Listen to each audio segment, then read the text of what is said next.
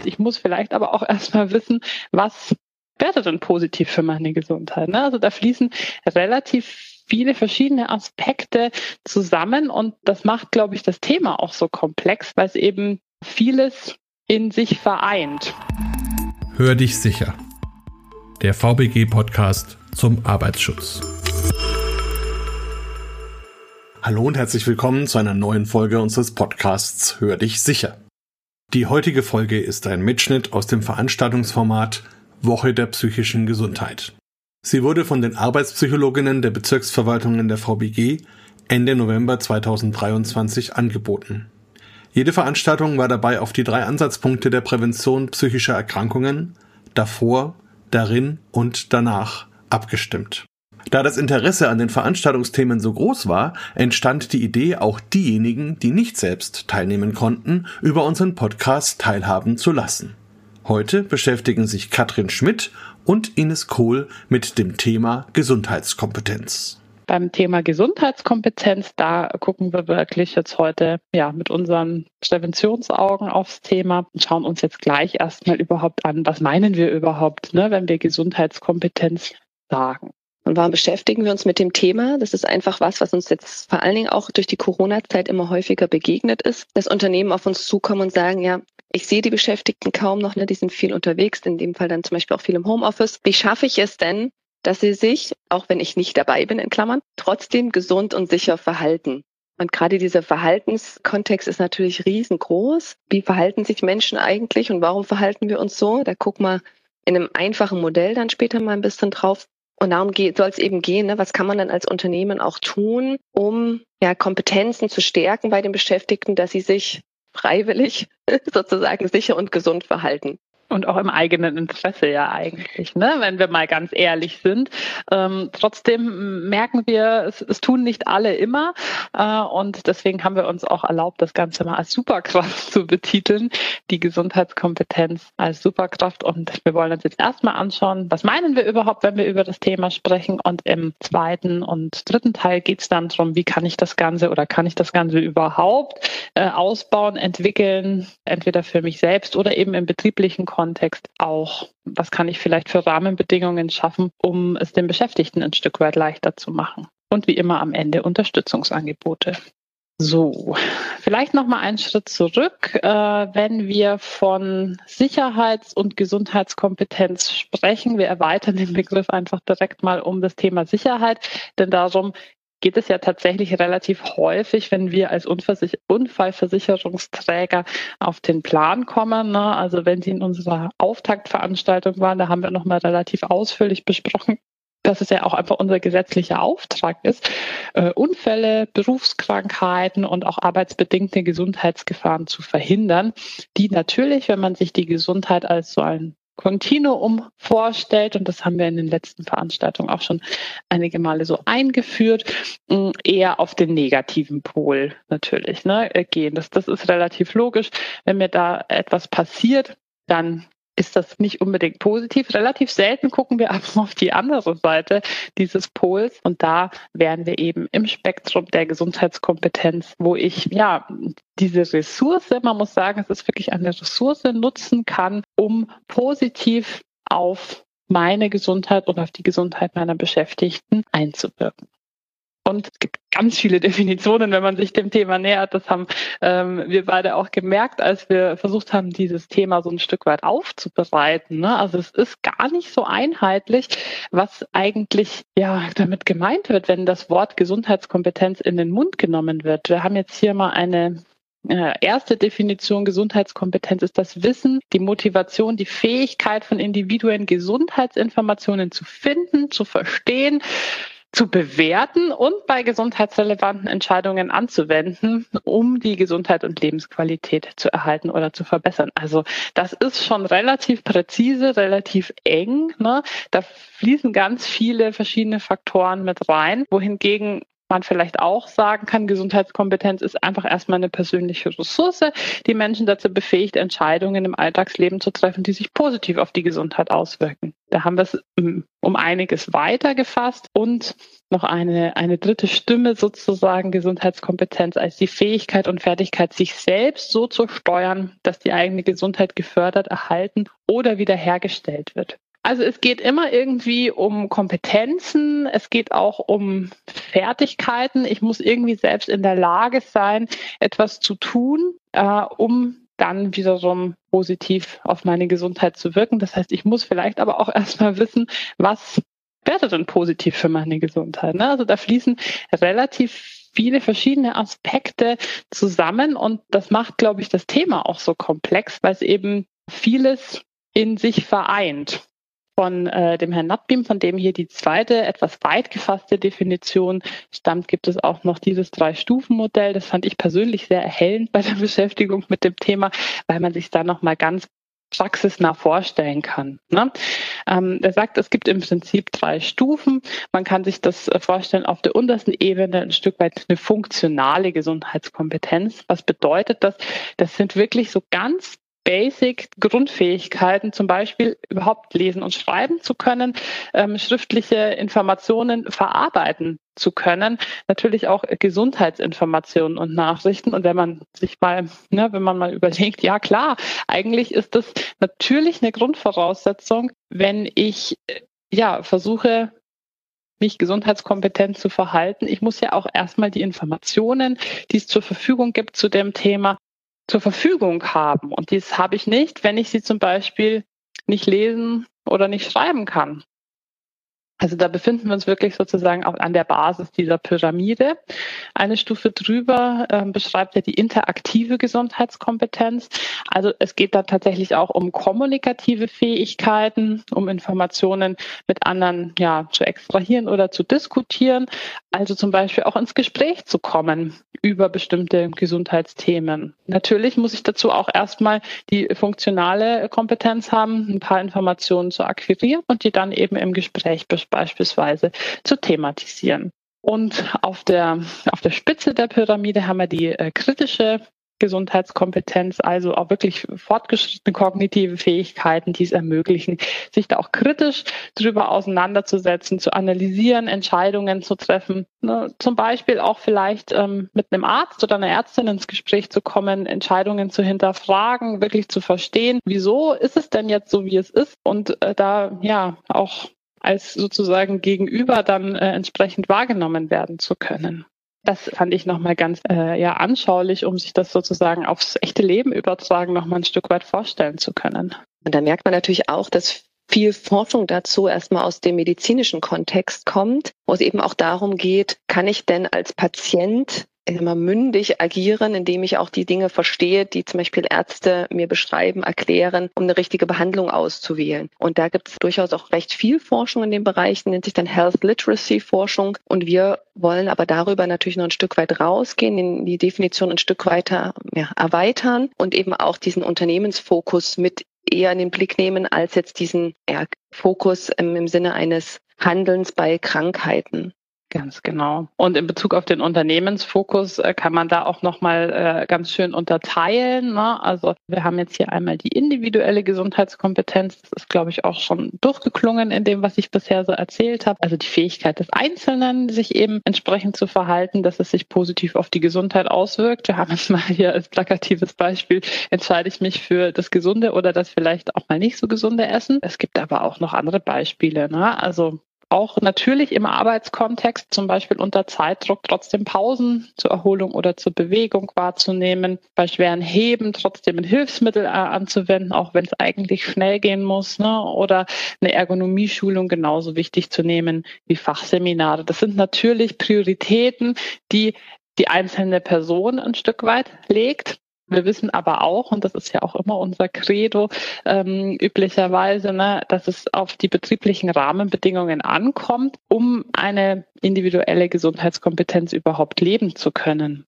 Fördert denn die Organisation durch systematisches Management auch die Bedingungen und die Ressourcen, die Gesundheit ihrer Mitarbeitenden zu erhalten und zu fördern? Also gibt es zum Beispiel ein betriebliches Gesundheitsmanagement? Gibt es Gedanken zur Dienst- und Schichteinteilung. Also ich, ne, ich habe jetzt mal hier diesen diesen Zug als Bild auch gewählt, weil das natürlich auch gerade im Bereich ist, in dem Personen im, im Schichtbetrieb äh, tätig sind, wo man durch eine kluge Dienst- und Schichteinteilung natürlich auch Einfluss nehmen kann auf die Gesundheit von Beschäftigten. Und als drittes Beispiel haben wir jetzt hier noch das betriebliche Eingliederungsmanagement. Das sind also die, ja, Anforderungen der Umgebung auch, die natürlich das Ganze sehr stark mit moderieren. Man kann es auch nochmal zusammenfassen. Und das hat auch der nationale Aktionsplan Gesundheitskompetenz getan. Die Gesundheitskompetenz wird immer von beiden Seiten beeinflusst. Natürlich den Fähigkeiten und Fertigkeiten der Einzelnen und natürlich auch den Anforderungen und der Komplexität des Systems. Das kann man jetzt auf jedes beliebige System beziehen. Wir haben jetzt den Arbeitskontext natürlich herausgegriffen. Man kann das natürlich aber auch auf unser Gesundheitssystem beispielsweise beziehen. Wie einfach kann ich mich oder wie schwer kann ich mich denn darin zurechtfinden? Und allein die Tatsache, äh, dass es zu diesem Thema einen nationalen Aktionsplan gibt, finde ich verdeutlicht auch nochmal, dass das Thema natürlich kein rein betriebliches ist, ne, sondern es ist wirklich eine gesamtgesellschaftliche Aufgabe. Wir haben da auch mal noch mal einen Blick reingeworfen in diesen nationalen Aktionsplan. Da wird erstmal festgestellt, dass 54 Prozent der Deutschen, also mehr als die Hälfte, über eine eingeschränkte Gesundheitskompetenz verfügen. Und es wurden dort natürlich auch so ein paar Handlungsfelder aufgezeigt. Wir haben gerade schon gesagt, es gibt ganz viel Forschung schon zu dem Thema, aber natürlich wird die Forschung auch immer weiter ausgebaut. Dann geht es auch ganz stark oft um das Thema Leben mit chronischer Erkrankung. Ne? Also vielleicht sind da auch unter Ihnen einige äh, betroffen und wissen, was es heißt, sich mit einer chronischen Erkrankung in unserem Gesundheitssystem durchzuschlagen, sag ich mal. Ne? Man natürlich auch nochmal eine ganz andere Gesundheitskompetenz oft braucht und vielleicht auch entwickelt. Dann geht es um das Gesundheitssystem und natürlich die Gesundheitskompetenz in allen Lebenswelten gehe da jetzt nicht extra auf jeden Punkt ein, aber für uns natürlich total interessant und wichtig ist der Beruf und der Arbeitsplatz. Ne? Und das ist auch in diesem nationalen Aktionsplan nochmal ein spezieller Punkt, wo auch einfach gesagt wird, es ist auch ganz explizit Bestandteil eines betrieblichen Gesundheitsmanagements und auch ganz explizit Aufgabe von Arbeitgebenden, sich mit diesem Thema ein Stück weit zu beschäftigen und eben ihren Beitrag zu leisten, wir befinden uns nun mal einen Großteil unserer wachen Zeit auch im Arbeitskontext und dementsprechend haben wir da auch einen Einflussfaktor auf das Thema. Die DGUV, äh, die Deutsche äh, Gesetzliche Unfallversicherung, also unser Dachverband, hat zu dem Thema auch nochmal eine Definition uns zur Verfügung gestellt, an der wir uns jetzt im Laufe natürlich auch stark orientieren werden. Hier wird nochmal gesagt, die Sicherheits- und Gesundheitskompetenz umfasst natürlich ne, die kognitiven Fähigkeiten und Fertigkeiten sowie die Motivation, sich in vielfältigen Situationen gesundheitsgefährdende, erhaltende und fördernde Faktoren für sich und andere vorherzusagen und zu erkennen also eben ne, in beide Richtungen Gefahren zu erkennen, aber auch fördernde und erhaltende Faktoren zu erkennen und entsprechend risikomindernde und dann aber auch gesundheitserhaltende und fördernde Entscheidungen zu treffen könnte man denken, Punkt, aber nein, so wie die Selbstregulation, diese verantwortungsvoll umzusetzen. Also ich finde, in dieser Definition ist jetzt wirklich alles enthalten, was man auch gerade für den betrieblichen Kontext da noch mit einbeziehen kann und dementsprechend werden wir uns die natürlich auch zur Hand nehmen. Und mit den Einblicken, die wir vorher schon gegeben haben, sieht man, dass das ja natürlich erstmal wieder von der Definition her eine den Fokus auf das Individuum setzt. Also wie kann der einzelne Beschäftigte oder der einzelne Beschäftigte sich gesundheitsbewusst verhalten im Unternehmen? Und auch da spielen ja aber Rahmenbedingungen eine wahnsinnig große Rolle. Das wissen wir ja, denke ich, alle. Wir verhalten uns entsprechend unseren Rahmenbedingungen. Und je nachdem, in welchem Kontext wir unterwegs sind, treffen wir andere Entscheidungen und verhalten uns anders. Ne, klassisches Beispiel, wann bleiben Sie bei einer roten Ampel stehen oder wann gehen Sie vielleicht auch mal über eine rote Ampel drüber als Fußgänger? Ja, da gibt es durchaus Faktoren, die das Ganze beeinflussen, ob Verkehr ist auf der Straße ne, oder ob vielleicht ein kleines Kind noch mit an der Ampel steht. Also alles das sind durchaus Faktoren, die das vielleicht mit beeinflussen können, ob sie jetzt stehen bleiben oder nicht. Und deswegen wollen wir da eben vor allen Dingen auch den Fokus drauf setzen. Ne, was kann das Unternehmen tun, um diese Kompetenz gut einzubetten, dass man sich also wirklich auch sicherheits- und gesundheitskompetent verhalten kann im Unternehmenskontext. Ganz genau. Und dann könnte man natürlich direkt abschließen, ne, wenn man sagt, das ist so zum Stück weit auch unser Anliegen. Naja, wieso sollten Unternehmen das denn überhaupt tun? Ne? Was haben Unternehmen denn davon, wenn sie Rahmenbedingungen schaffen, die Gesundheitskompetenz fördern? Was haben Unternehmen denn von gesundheitskompetenten Mitarbeitenden? Ich habe mal so ein paar Beispiele herausgegriffen ne, aus, aus der Literatur, mit der wir uns auch beschäftigt haben. Also es gibt einen starken Zusammenhang zwischen Gesundheitskompetenz, dem eigenen Gesundheitsstatus, Bewegung und Ernährung. Das sind dann eben tendenziell gesündere und auch leistungsfähigere Mitarbeitende. Natürlich trägt das auch zu Wohlbefinden und Lebensqualität bei. Und das wiederum fördert auch die Arbeits- und Beschäftigungsfähigkeit. Ne, das sind jetzt erstmal keine neuen Ergebnisse. Das kann man sich alles natürlich auch so ein Stück weit denken, wenn man sich mit dem Thema beschäftigt. Aber oft ist es ja doch so, dass auch gerade in Unternehmen ein Stück weit die Argumente dann fehlen. Wieso sollen wir das denn überhaupt tun? So ganz generell unsere Arbeitsbedingungen so gestalten, dass wir Gesundheitskompetenz fördern. Ganz entscheidend auch in unseren aktuellen Zeiten der Umgang mit Komplexität und Veränderung verbessert sich tendenziell, ne, wenn Menschen die entsprechenden Bedingungen vorfinden. Wir wissen, dass der ja ein Einfluss, Einflussfaktor der Selbsteinschätzung der eigenen Gesundheit, der Zufriedenheit mit dem eigenen Körper und auch der Änderung der Ernährungsgewohnheiten und der Stress sowie der Anzahl gerauchten der, der gerauchten Zigaretten besteht. Also diese ganzen Faktoren, die wir natürlich mit Gesundheit assoziieren, fließen da natürlich mit ein. Und es gibt auch noch eine Erhebung zum Thema Erschöpfung und Burnout-Symptome bei äh, Unternehmern und Führungskräften, was jetzt wenig überraschend, ne, aber natürlich auch mit Gesundheitskompetenz zu tun hat. Wenn ich meine eigenen Grenzen kenne und erkennen kann, dann kann ich da natürlich auch besser auf mich selbst aufpassen. Das ist so auch ein Thema, was wir in den vergangenen Tagen schon einige Male thematisiert haben. Thema Stressprävention, Thema Burnout-Prävention. Natürlich ist es auch eine Kompetenz, die Beschäftigte und vor allem auch Führungskräfte haben sollten, um eben entsprechend ja langfristig gesund zu bleiben. Und jetzt kann man sich auch oder finde ich, sollte man sich auch fragen, was könnte es denn für mögliche Interessenskonflikte geben? Denn natürlich ist es vielleicht für manche Unternehmen nicht immer nur super toll, mega gesundheitskompetente Mitarbeitenden zu haben. Denn wenn jemand gut auf sich aufpasst, seine eigenen Grenzen kennt und wahrt, dann sagt er vielleicht auch mal Nein. Ne? Also auch das wollen wir so ein Stück weit noch mit reingeben. Natürlich wissen wir, dass wir haben jetzt hier mal das Beispiel der interessierten Selbstgefährdung rausgegriffen. Das ist ein Verhalten, bei dem man sich ein Stück weit selbst dabei zusieht, wie das persönliche Arbeitshandeln die, Gesundheit gefährdet. Ne? Also aus einem Interesse am beruflichen Erfolg heraus ein Stück weit eine gewisse Selbstausbeutung. Vielleicht kommen Ihnen da auch Geschichten oder Kolleginnen und Kollegen in den Sinn, die sich so selbstgefährdend verhalten, also die über ihre eigenen Grenzen gehen, um dann oft auch kurzfristig positiv ne, sich da in der Arbeitswelt zu beweisen, ihre Aufgaben doch noch zu schaffen, auch erfolgreich zu sein, langfristig aber dann doch oft auch darunter leiden, ne? also durch die fehlende Erholung sich das auch wieder nachteilig auf die Gesundheit auswirkt.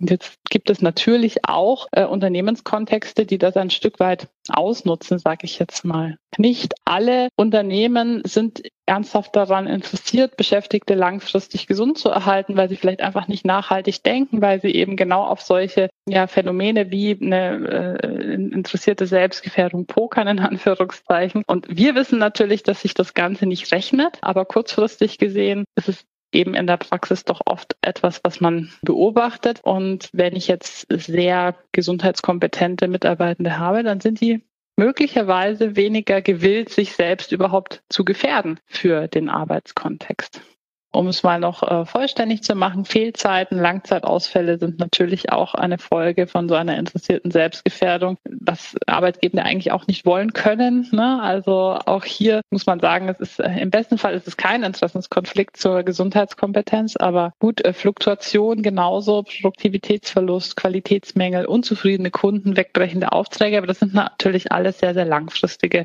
Folgen von ähm, diesem Phänomen.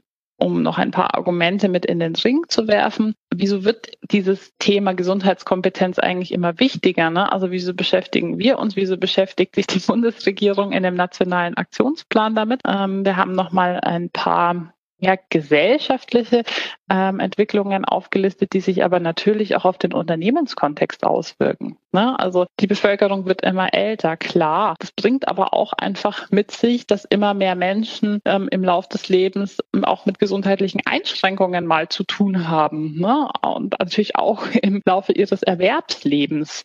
Die Zunahme an chronischer Krankheiten ist ein ganz großes Argument und die nimmt natürlich in der Gesamt Bevölkerung zu, aber viele dieser Menschen gehen ja trotzdem noch zur Arbeit, sind erwerbstätig und dementsprechend ist das auch im Unternehmenskontext ein, ein ganz wichtiges Argument. Ne?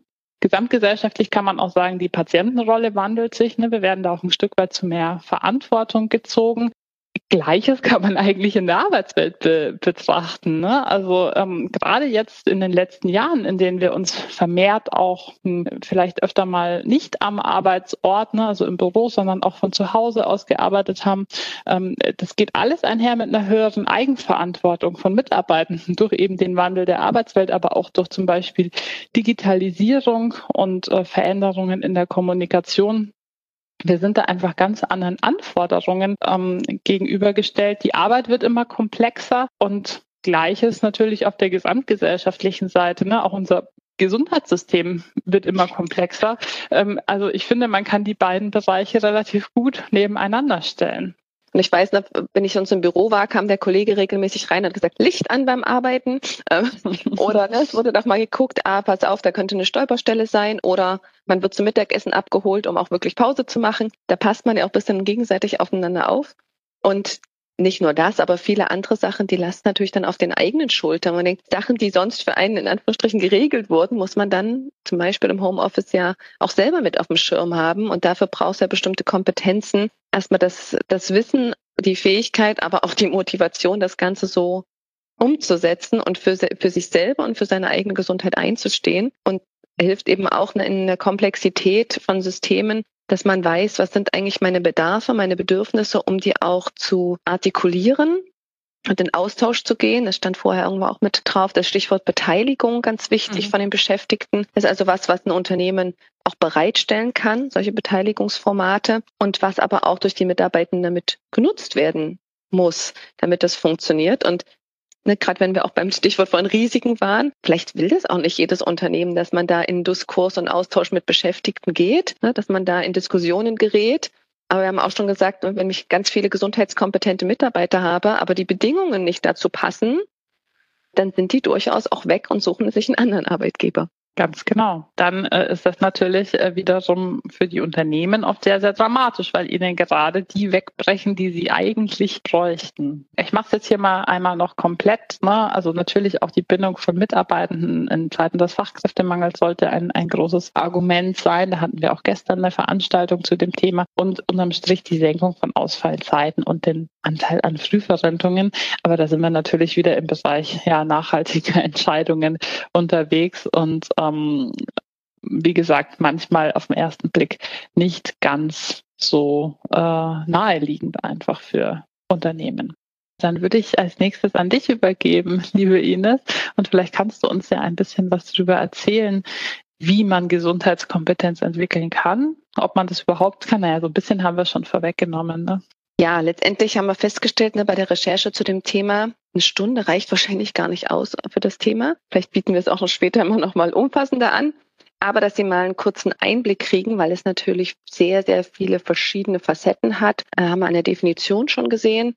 Und darüber hinaus ja auch betriebliche Rahmenbedingungen vielleicht darüber hinaus nochmal eine separate Rolle spielen. Also ne, du hast ja vorhin Beispiele gebracht wie betriebliches Gesundheitsmanagement, Eingliederungsmanagement, man könnte auch das Thema Präventionskultur dort mit reinpacken. Also ja, ganz ne? viele Rahmenbedingungen, die man schaffen kann als Unternehmen, dass ich erstmal überhaupt die Bedingung schaffe, dass, dass die Beschäftigten ihre Gesundheitskompetenz auch umsetzen können in Verhalten. Haben wir gerade schon kurz gesagt, es kommt immer ein bisschen auf die Bedingung drauf an, wie ich mich dann auch verhalte und dann auch überlegen kann, wie kann ich denn auch vielleicht Beschäftigte erreichen, die meiner Meinung nach bisher eine weniger ausgeprägte Gesundheitskompetenz haben? Wie kann ich da vielleicht Unterstützung anbieten als Unternehmen? Und da das viele verschiedene Facetten hat, kann man natürlich jetzt nicht auf alle Punkte ganz individuell eingehen, aber wir wollen versuchen, ihnen Überblick zu schaffen und ein Modell an die Hand zu geben, anhand dessen man sich auch so ein bisschen für Maßnahmen langhangeln kann, um eben alle Beschäftigten zu erreichen. Und da war auch vorhin die Frage, wie erreiche ich die Beschäftigten im Homeoffice? Auch die gehören natürlich mit dazu. Und gerade äh, Personen, die die vielleicht nicht so greifbar sind und in den sozialen Kontext im Büro eingebunden sind, dass ich da eben denen auch Unterstützung anbiete. Also erstmal ist natürlich die Frage, Entwicklung der Superkraft, ist denn Gesundheitskompetenz etwas, das wir haben oder nicht haben? Oder kann man da auch ein Stück weit was dran ändern? Und ähm, die Frage habe ich in Unternehmen erlebt, die sich auch mit dem Thema auseinandergesetzt haben, wie können wir das Ganze messen? Also machen wir eine Befragung dazu, wie, wie äh, gesundheitskompetent sind unsere Beschäftigten? Wenn ja, welche Fragen sind dafür geeignet? Und wir sehen gleich an der Definition, es gibt durchaus Sachen, die uns einfach in die Wiege gelegt sind beziehungsweise die wir einfach in der frühen Kindheit erworben haben oder in den in sozialen Kontakten durch unsere Erfahrung erworben haben. Ne? Also jemand, der zum Beispiel eine chronische Erkrankung hat und regelmäßig auch im Gesundheitssystem unterwegs ist, der wird ganz anderes Wissen und Fähigkeiten schon aufgebaut haben als jemanden, der das bisher auch noch nicht musste, weil er vielleicht noch gar nicht so oft irgendwie mit Krankenhäusern oder verschiedenen Ärzten in Berührung gekommen ist. Und damit ist natürlich auch die Kompetenz oder die Fertigkeiten dann veränderbar. Ne, aber es gibt durchaus auch Sachen, die uns erstmal mitgegeben sind. Und im Unternehmenskontext sollten wir natürlich darauf schauen, wenn wir etwas messen wollen, dann sollten wir auch auf das schauen, was können wir denn aber auch verändern. Und es bringt ja nichts, Sachen zu messen, die wie Persönlichkeitseigenschaften nur schwer veränderbar sind. Und es gibt ein Strukturmodell der Gesundheitskompetenz von Lennartz, da wollen wir einen kurzen Blick drauf werfen. Und der setzt verschiedene inhaltliche Komponenten miteinander in Beziehung. Deswegen wird das Modell auch gerne in Forschungszwecken mit genutzt. Und er unterscheidet zwischen Basisfertigkeiten, die wir haben, zum Beispiel gesundheitsbezogenes Grundwissen. Also was weiß ich denn zum Beispiel über die Entstehung von Krankheiten, über den Erhalt von Gesundheit? Wie verschiedene Körperfunktionen vielleicht auch äh, ja, funktionieren, wie so Abläufe sind in dem Körper. Alles so, was, was zum Thema Wissen mit beiträgt und aber auch darauf bezogene Fertigkeiten. Also weiß ich zum Beispiel um Zusammenhänge zwischen meinen Verhaltensweisen und meiner Gesundheit. Ne, also mittlerweile, glaube ich, weiß jedes Kind, dass Rauchen schädlich ist. Und ähm, dann ist ja die Frage, kann ich das aber auch umsetzen oder kann ich das auch in Verhalten bringen? und auch, auch Grundfertigkeiten, wir hatten es vorhin auch schon mit gesagt, gehört auch sowas wie Lesekompetenz, kann ich schreiben, ne, kann ich Korrespondenzen aufnehmen, wie kann ich kommunizieren mit Ärzten beispielsweise. Das sind ja durchaus auch Fertigkeiten und Kompetenzen, die mir in dem Kontext dann zugutekommen. Und wenn wir uns um Gesundheitskompetenz äh, anschauen, da gibt es auch weiterentwickelte Fähigkeiten. Und das sind eben auch Sachen, die wir ein Stück weit mit beeinflussen können. Also das eine ist so das Thema Selbstwahrnehmung. Wie nehme ich also mich und meinen Körper wahr? Und habe ich da auch die Möglichkeit für mich selbst Verantwortung zu übernehmen? Also ne, wenn ich ne, wenn ich eine bessere Wahrnehmung habe auf zum Beispiel innere Prozesse, die ablaufen, dass ich merke, oh, da zwickt was oder da tut was weh oder das das sollte eigentlich so nicht sein, ne? dass, dass es da irgendwie knirscht, dann kann ich eben auch agieren, wenn ich selber das überhaupt nicht bewusst mitbekomme und, und darauf irgendwie ja, fokussiert war, dann kann ich auch keine Verantwortung übernehmen, mich um sowas zu kümmern und zu schauen, okay, was muss ich denn jetzt als nächstes tun? Gibt's, wie schaffe ich es, mir Gesundheitsinformationen zu ziehen? Wo gehe ich dahin? Ähm, wie gehe ich auch mit diesen Informationen um? Ne? Wo finde ich vertrauenswürdige Quellen? Alles das spielt damit eine, eine Rolle. Aber auch das Thema Selbstkontrolle, ne? also mache ich dann auch wirklich was? Oder ähm, der sagt, ja, ich müsste jetzt vielleicht was tun, aber uh, ja, erstmal gibt es Wichtigeres zu tun, ne? interessierte Selbstgefährdung. Also da auch die Kontrolle zu haben, wie ich agieren kann und was ich als nächste Schritte tue. Eine Selbstregulation ist ganz wichtig, das werden wir auch gleich nochmal mit aufgreifen, um eben das Wissen und die Motivation auch wirklich in Verhalten umzusetzen und dann auch dran zu bleiben. Ja, also da auch zum Beispiel bei Hindernissen trotzdem aktiv zu bleiben, sagen, okay, ich, ich kann diese Hindernisse auch bewerkstelligen und dann mich wieder gesundheitskompetent verhalten.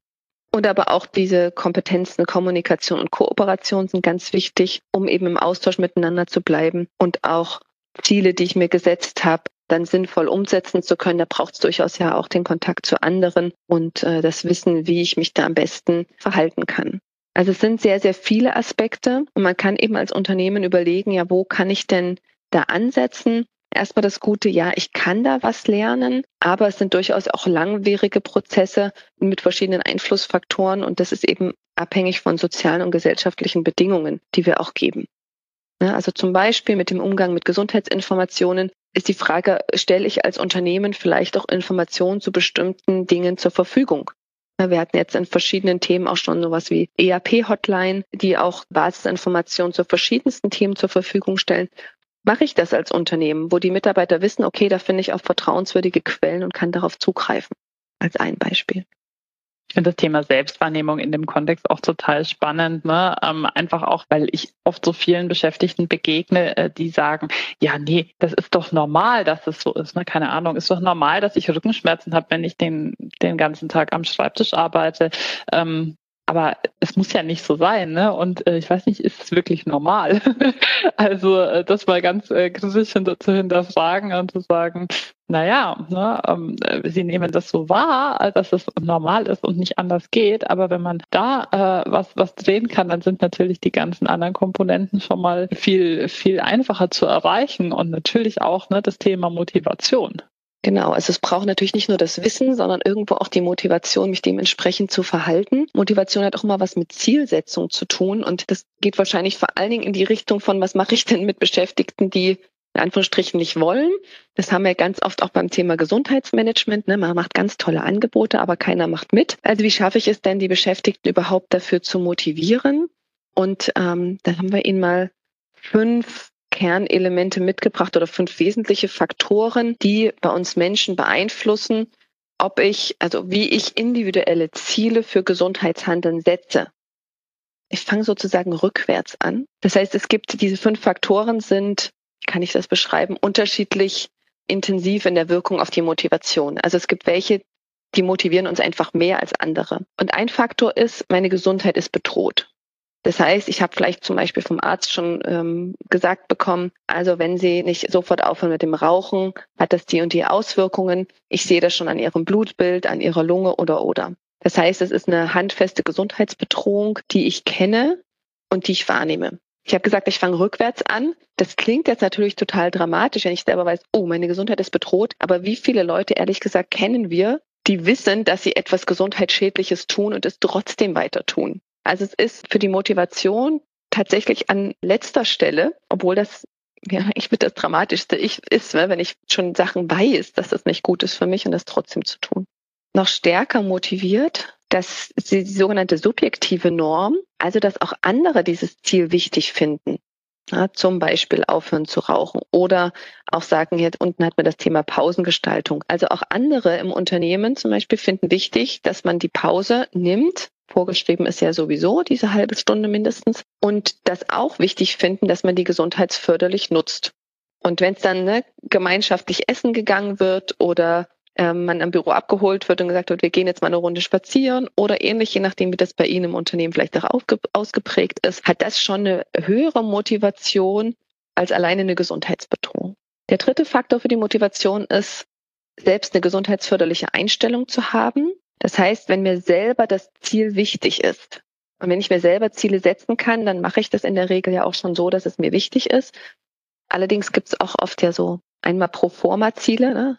so schön mit, bald ist wieder Jahreswechsel, von wegen wir wollen uns jetzt alle gesünder ernähren und mehr Sport treiben. Das ist schon mal hilfreich, wenn wir so eine Einstellung haben. Das heißt, es ist uns generell erstmal wichtig, gesund zu bleiben. Aber auch das kennen wir durchaus alle, reicht nicht aus, um es auch wirklich zu tun.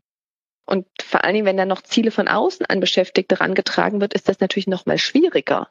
Ich sage, liebe Beschäftigte, ich möchte, dass jetzt die Pause immer ordentlich nutzt. Dann muss erst mal gucken, wie schaffe ich es denn, dass das Ziel, was wir von außen vorgeben oder das uns wichtig ist als Unternehmen, auch dem Beschäftigten selber wichtig ist. Noch mehr motiviert, wenn ich selber feststelle, dass der Nutzen höher ist als der Aufwand. Das motiviert mich natürlich noch mehr, das Ziel auch wirklich zu erreichen. Das heißt, wenn ich auch eine hohe Ergebniserwartung habe, das heißt, die Erwartung habe, dass ich das Ziel auch gut erreichen kann und dass es mir was nutzt. Also vor allen Dingen, dass es mir was nutzt. Das, oh, ist eins zu weit geklickt. Das andere ist auch die Selbstwirksamkeitserwartung. Das kann ich also auch schaffen. Das heißt, wenn ich mir von vornherein ein Ziel setze, das zwar wichtig für meine Gesundheit ist, das auch alle anderen wichtig finden, ja, und das fördert auch meine Gesundheit, aber ich habe selber das Gefühl, das werde ich niemals schaffen. Also dreimal die Woche joggen gehen, sorry, das ist einfach für mich als lauffaule Person nicht das richtige Ziel. Dann werde ich das wahrscheinlich auch nicht in Verhalten umsetzen. Das heißt, wir brauchen auch immer eine Selbstwirksamkeitserwartung. Das ist so die höchste Motivation, die wir haben. Ich kann das schaffen und ich will das schaffen. Ne? Das sind so die, die wichtigsten Komponenten für die Motivation. Und schon an den Punkten sehen wir, kann man als Unternehmen durchaus ja auch Einfluss nehmen. Ne, wie ist so die subjektive Norm? Das macht man bei uns so. Die Pause nimmt man sich oder mittags machen wir keine Meetings, damit eben Pause genommen werden kann. Oder auch zu überlegen, wie können wir es schaffen, dass die Beschäftigten den Nutzen dahin sehen, ne? dass sie feststellen, der Nutzen ist höher als der Aufwand. Wie kann ich also schaffen, den Aufwand möglichst gering zu halten?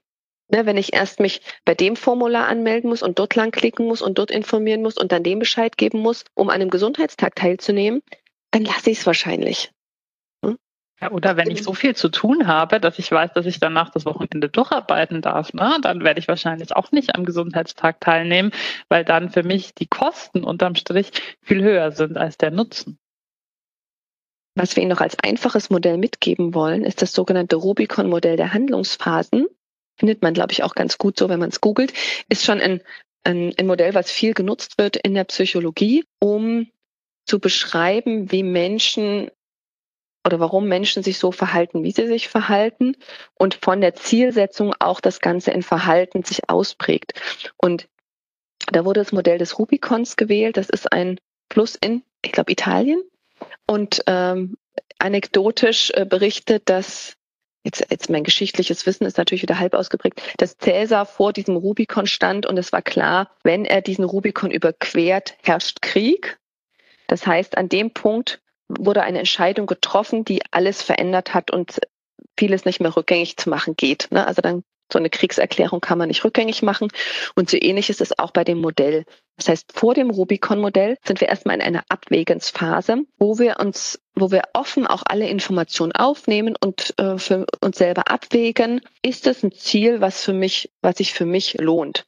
Also diese Motivationssachen, die wir gerade eben besprochen haben, finden vor allen Dingen in der ersten Phase statt. Dass ich mir also überlege, ach, da findet ein Gesundheitstag statt. Ist das was für mich oder nicht? Dann gucke ich mir eben diese fünf Sachen für mich intuitiv an und entscheide dann, yo, ist eine gute Sache. Das ist meine Intention. Das heißt, ich bilde mir mein Ziel aus. Ich nehme an diesem Gesundheitstag teil. Oder ich sage für mich, nee, das ist jetzt so nicht so mein Ziel. Und schon da, ne, also ein Beispiel noch, was ist überhaupt Motivation? Ist die Attraktivität eines Ziels mal die Wahrscheinlichkeit, dass ich das Ziel auch erreiche. Ne, am besten, also ich habe eine hohe Attraktivität und eine hohe Zielerreichungswahrscheinlichkeit. Das waren auch die äh, beiden stärksten Komponenten in der Motivation, die wir gerade gezeigt hatten. Wenn ich einmal die Intention habe, dann ist die Frage, wie schaffe ich das jetzt auch in Verhalten umzusetzen? Und dann rutschen wir von der Motivation in die sogenannte Volition. Und die wird meines Wissens nach in Unternehmen noch viel zu oft stiefmütterlich behandelt. Ne? Also man guckt ganz viel, ja, wie können wir denn die Beschäftigten motivieren? Aber man guckt weniger, wie schaffe ich es denn, motivierte Beschäftigte auch wirklich dahin zu bringen, das durchzusetzen. Und da braucht es nämlich erstmal eine konkrete Initiierung des, dieses Ziels, indem ich in eine Planungsphase gehe. Und da kennen Sie dieses klassische Beispiel, smarte Ziele zu setzen. Ne, das hier nochmal äh, exemplarisch mit aufgeführt, das werden wir sich in der Tiefe behandeln. Also wirklich zu schauen, wie muss denn das Ziel gestaltet sein, dass es auch wirklich erreichbar ist oder gut erreichbar ist, da hilft es, das eben det detailliert zu planen. Dann in die Handlung zu gehen, also diesen Plan auch umzusetzen. Und da sind wir ja auch oft Meister da drin, uns ablenken zu lassen. Da hilft es, wenn wir wenn-dann-Pläne haben. Also wenn ich feststelle, dass ich dann doch das Gefühl habe, na, vielleicht gehe ich doch nicht hin, was mache ich dann? Also sich schon konkret zu überlegen, wie gehe ich mit möglichen Hindernissen um, mit möglichen Hürden um. Und eben für mich selber auch Handlungskontrollstrategien äh, parat zu legen. Wie schaffe ich es dann dann trotzdem an meinem Ziel dran zu bleiben? Also wirklich diese Handlung auch durchzuführen. Also sozusagen den inneren Schweinehund schon mitzudenken, ne? Äh, schon, schon die ganzen Parteien mal mit auf dem Schirm zu haben, die da in unserem Kopf immer mitsprechen und dann vielleicht sagen, boah, heute regnet es, aber da, da gehe ich nicht joggen. Ne? Also dann zum Beispiel sich zu überlegen, wenn es regnet, dann gehe ich ins Fitnessstudio oder ne, was auch immer, oder mache ich meine Übungen zu Hause. Ähm, und das schon sozusagen sich selbst vorwegzunehmen, das ist, finde ich, eine ganz tolle Strategie, um sich auch ein Stück weit selber ein bisschen auszutricksen, ne? weil wir ja doch manchmal etwas sehr wollen, uns auch dazu entschlossen haben und dann merken, irgendwie klappt es trotzdem nicht immer. Und spannend ja auch nochmal, was ist dann nach dem Ziel? Also wenn ich das erreicht oder auch nicht erreicht habe, dann gleichen wir automatisch ab, was war mein Ziel und was war das Resultat. Ne? Und dann findet auch so, äh, nennt sich Intentionsdeaktivierung statt. Das heißt, wir legen das Ziel erstmal wieder beiseite, aber wir lernen daraus aus auch etwas. Das heißt, wir überlegen uns natürlich, hat das jetzt so geklappt, wie ich das gemacht habe, oder was muss ich beim nächsten Mal anders machen, oder setze ich mir andere Ziele?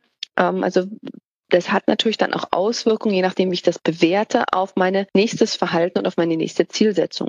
Und interessant ist dabei auch die sogenannte Kausalattribution. Das heißt, wem schreibe ich denn Ursachen zu, wenn es geklappt hat oder wenn es noch nicht geklappt hat.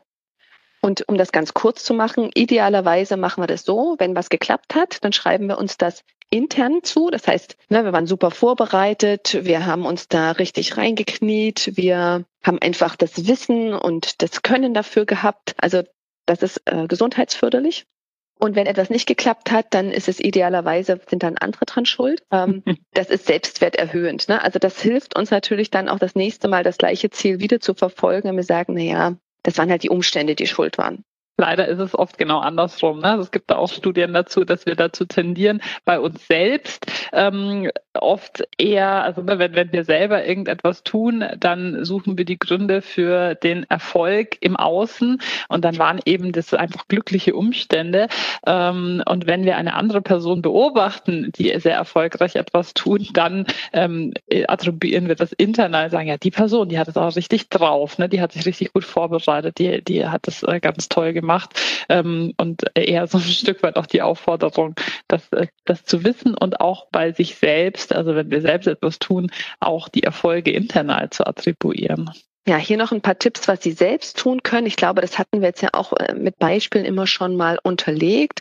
Also wirklich auch zu schauen, was ist ein klares, aber auch erreichbares Handlungsziel? Was sind meine ganz persönlichen Gründe, warum ich das erreichen möchte? Sich auch mal für Motivationskrisen zu wappnen. Hat man auch schon Beispiele genannt. Was kann ich denn tun, falls ich dann mal einen Hänger habe oder der innere Schweinehund hochkommt? Wichtig auch den Vorsatz mit positiven Gefühlen aufzuladen.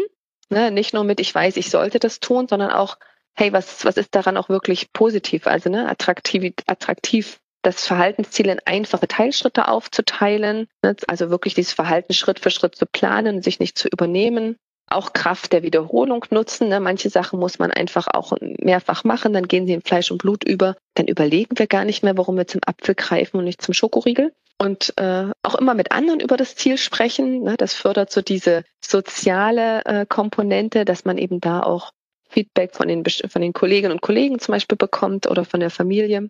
Und aber auch Erfolge zu feiern und sich zu belohnen. Ne? Das war so diese letzte Phase, wo wir eben auch gucken können, war stolz, uns auf die Schultern zu klopfen und zu sagen, nee, das habe ich gut gemacht. Vielleicht können wir ja auch, wenn wir mit anderen über das Ziel sprechen, ne, wieder die soziale Norm dadurch beeinflussen. Also wenn ich allen erzähle, dass ich jetzt sehr auf meine Pausen achte hier äh, im Büro, dann habe ich vielleicht gleich zwei, drei Kolleginnen, die sagen, oh ja, toll, das wollte ich auch, die, die sich damit dranhängen und ähm, auf einmal ist es ganz üblich, ne, dass wir eben eine halbe Stunde Mittagspause gemeinsam machen. Ja, und schon alleine, dass ich mir darüber Gedanken mache und mir das Ziel setze, verändert auch schon meine Wahrnehmung. Das kennen Sie sicherlich, wenn Sie dabei sind, ein neues Auto zu kaufen Vorher haben sie nie jemand mit diesem, mit diesem Typ äh, durch die Gegend fahren sehen und plötzlich sehen sie die Autos überall. Und genauso mit dem Thema ja auch. Ne? Wenn sie sagen, ich möchte meine Pause besser gestalten, dann stellen sie plötzlich fest, Mensch, die VBG hat auch Angebote dazu, äh, macht mal Veranstaltungen dazu. Oder die BGE-Tim hat ein ganz tolles Tool, wie man Kurzpausen gestalten kann und nutzen das. Also da wird natürlich auch die Wahrnehmung ganz anders geprägt, wenn man häufiger über ein Thema spricht und einem das selber vor allem auch wichtig ist. Wir haben uns diese Phasen vorgenommen und überlegt, was kann man denn als Unternehmen in diesen einzelnen Phasen machen. Das erste, da wissen wir, die Beschäftigten sind noch offen für entscheidungsrelevante Informationen. Das heißt, ich kann da auch eine Fülle von Informationen bieten, ne, Pro und Contra abwägen, möglichst auch rausstellen, was ist der Nutzen von bestimmten Sachen. Und man hat noch als, als Individuum eine realistische Einschätzung der Erreichbarkeit von Zielen. Und da eben auch zu schauen, wie kann man das eben als un unterstützen, dass die Motivation hoch bleibt. Zum Beispiel eben jemanden persönlich ansprechen, ne, zu sagen, kommst du mit in die Pause, nimmst du mit teil am Gesundheitstag, an den Motiven und Anreizen ansetzen, ne, so zum Beispiel soziale Normen oder was eben dann im Unternehmen auch vielleicht noch äh, relevant ist. Ja, Barrieren und Missverständnisse bereits vorab identifizieren ne, hilft auch oft und dass man das ähm, ja klarstellt, wie ist es wirklich konkret gemeint, können wir irgendwie positive Emotionen damit verknüpfen. Also das so als ein paar Beispiele, das hängt natürlich dann von den ganz konkreten Vorhaben ab, ne? zum Beispiel für einen Gesundheitstag zu motivieren oder für andere Dinge. Bei der zweiten Phase ist es eben schon so, dass wir nur noch selektiv verarbeiten, nämlich nur noch die Informationen, die unserem Ziel dienlich sind. Und wir haben eher eine optimistische Einschätzung, dass wir das Ziel erreichen können. Und auch das können wir uns eben zunutze machen, indem wir ganz konkrete Informationen mit an die Hand geben, die zum Beispiel die Planung betreffen. Dass wir das Ziel auch weiterhin positiv verstärken. Ne? Dass wir aber auch zulassen, dass jeder das ein Stück weit anders macht.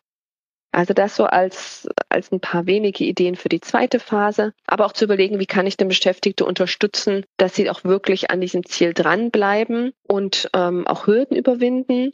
Zum Beispiel eine schnelle Unterstützung anbieten. Wenn Sie Fragen haben, dann wenden Sie sich an uns und da auch wirklich einen eindeutigen Kontakt haben, der erreichbar ist ja, ne, schon ganz konkrete Planungen mit unterstützen, zum Beispiel durch einen Raumplan bei einem Gesundheitstag, an Dinge erinnern, Schulungen anbieten, aber auch Lernen aus Misserfolg zulassen. Also bloß einmal durchgeflogen und bei der vierten Phase auch zu unterstützen, zum Beispiel die Ursache bei Erfolg dem Beschäftigten mit ähm, ja, gegenüberzustellen. Also dass man sagt, wenn ein Gesundheitstag erfolgreich war, dann sich eben auch dafür bedanken, dass die Beschäftigten daran mit ähm, haben und dass es durch sie zum Erfolg gekommen ist. Also da nochmal die Motivation zu verstärken, auch wieder mal an solchen Sachen teilzunehmen. Das war ein Mitschnitt aus der Online-Veranstaltungswoche Woche der psychischen Gesundheit. Haben Ihnen das Veranstaltungsformat und die Themen gefallen? Dann kommen Sie live zu unseren Online-Veranstaltungen von Arbeitspsychologie virtuell der VBG. Alle aktuellen Termine sowie weitere Informationen finden Sie unter www.vbg.de slash virtuell. Weitere Informationen erhalten Sie unter www.vbg.de, der E-Mail-Adresse podcast.vbg.de sowie in den Show Notes für jeden einzelnen Podcast.